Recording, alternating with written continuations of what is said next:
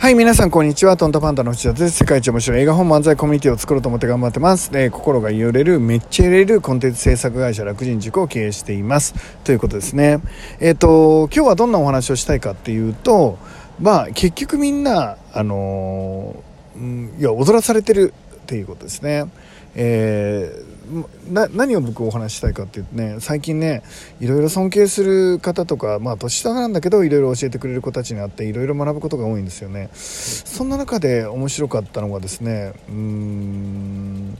えっ、ー、と愛着障害愛着障害っていうあの障害があるっていうことを教えてもらいました。で愛着障害っていうのは、まあ、その僕が教えてくれた子曰く、まあ、いろんなパターンがあってねえっ、ー、となんだろうなあの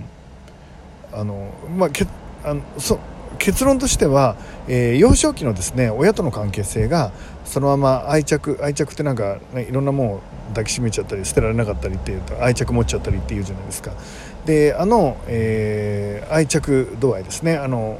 いろんな人間関係の中で、まあ、距離感っていうんですかね、えー、それをうまく取れないような子になってしまう。あと親親に親にしっかりね、えー、愛着を持った安心を持たせてもらった経験が少ない人っていうのは、えー、なってしまうっていう勉強をさせてもらったんですね。で世の中の多くの人たちがそれなりの愛着障害を持たれてるんじゃないかっていうことです、えーと、例えばですね親からですねボッコボコに殴られたり、えー、したりですね、えーとめっちゃくちゃにされてるなんていうえー、ことがあったりするとですねもう本当にあの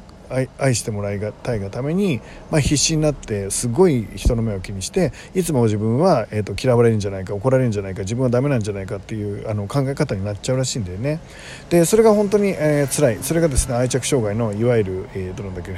えー、忘れた。不安型。不安型っていう方らしいんですよね。でその不安型の人たちはもう妙にいろんな人の目が気になっちゃって人に好かれてるとか嫌われてるとか人の表情とか見ながらもう自分はダメなんじゃないか嫌われてんじゃないかって何か、えーと仕事をね注意された時とか仕事を否定された時にとかも自分の持ってるものとか、えーと、主張とかを否定された時に自分が否定されたと思ってすごい悲しくなっちゃうみたいな、えー、ことになっちゃって息苦しくなってコミュニケーション取れなくてまあ執着しちゃったりなんだろうな依存しちゃったりっていう方に行っちゃう子たちがいるっていうことを聞きました。それはね幼少期のお母さん、えー、特にお母さんですね。あのご両親にですね、えーと、本当にひどい目に遭った場合そういう風になっちゃうそうです。で一方で回避型っていうのが逆にいるらしくて回避型の人たちはですねいろいろアプローチをしてみたんだけど愛情をもらえなかったような人たちですね。で子供の頃からそういう愛情もらえなかった。なんか親もどっか行っちゃっててあの夜は一緒にいてくれなかったみたいな子たちとかですね。何かを言うとすぐ否定されてきたなんていう子たちは、えー、何かを言ってもどうせ無駄だし人に対して、えーと、愛情アプローチしてもあのちゃんと返してくれないしっていうことが、えーと、経験として多くなりすぎるともはやですね、えーとしっかりあのお願いができないんですね。でお願いができないので、まあ、結果的にはですね、うんえー、まあ人に当てにしない期待しない、えー、だからもうあんまり過去のことを思い出したくない、えー、そんな感じになってですねこえー、過去の記憶をしまって、えー、人は人私は私っていうのを極端にしてですね距離感を縮めようとすると離れてやっと安心できるような相手が見つかったとしても怖いがゆえにわざとこっちから切っちゃって、えー、疎遠にし、えー、クールになっちゃう。でそれがいいんだって思っちゃうっていうような傾向を持ったりするなんていうことを聞きました。でそれらの障害は、まあ、多かれ少なかれ僕ら誰でも持ってると思うんですけど、えっと、極端になってくるとそれを愛着障害と呼ぶそうです。でその愛着障害になってる方は人間関係に苦しんで、えっと、うまく、えー、人とのあの適切な距離っていうのは取れなくなっちゃうらしいんですよね。でそれが本当に大変だということでじゃあどうするかっていうのをまあいろいろ、まあ、本でですね、まあ、本というか漫画だったんですけど教えてもらってそれを読んでであの勉強しました。で結論言うと本当に安全基地っていうんですけど安心の場所、えーと、いつでも安心できる場所、えー、そういう人。が1人いると、えー、その人の、えー、愛着のスタイルがですね適切なものに変わってくるというふうに書かれていました。えー、例えばあの愛する人がですねそのちゃんとどんなことを言っても受け入れてくれるしどんなことを言ってもあなたのことを大好きで抱きしめてくれるっていう状態にあれば、えー、その愛着障害を超えることも可能だというふうに、えーと、その本では教えてくれました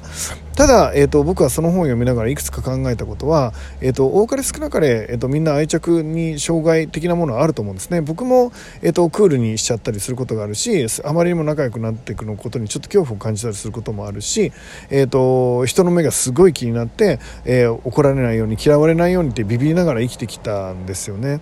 だからそういう意味で言うと、まあ、極端なえー、障害っていうほどではないけど僕も多少なりとも持っていると。でそうするとそれを正確にね把握するような試験が必要だなと思ってこれからそれを勉強したいなと思っています。で2つ目がえー、っと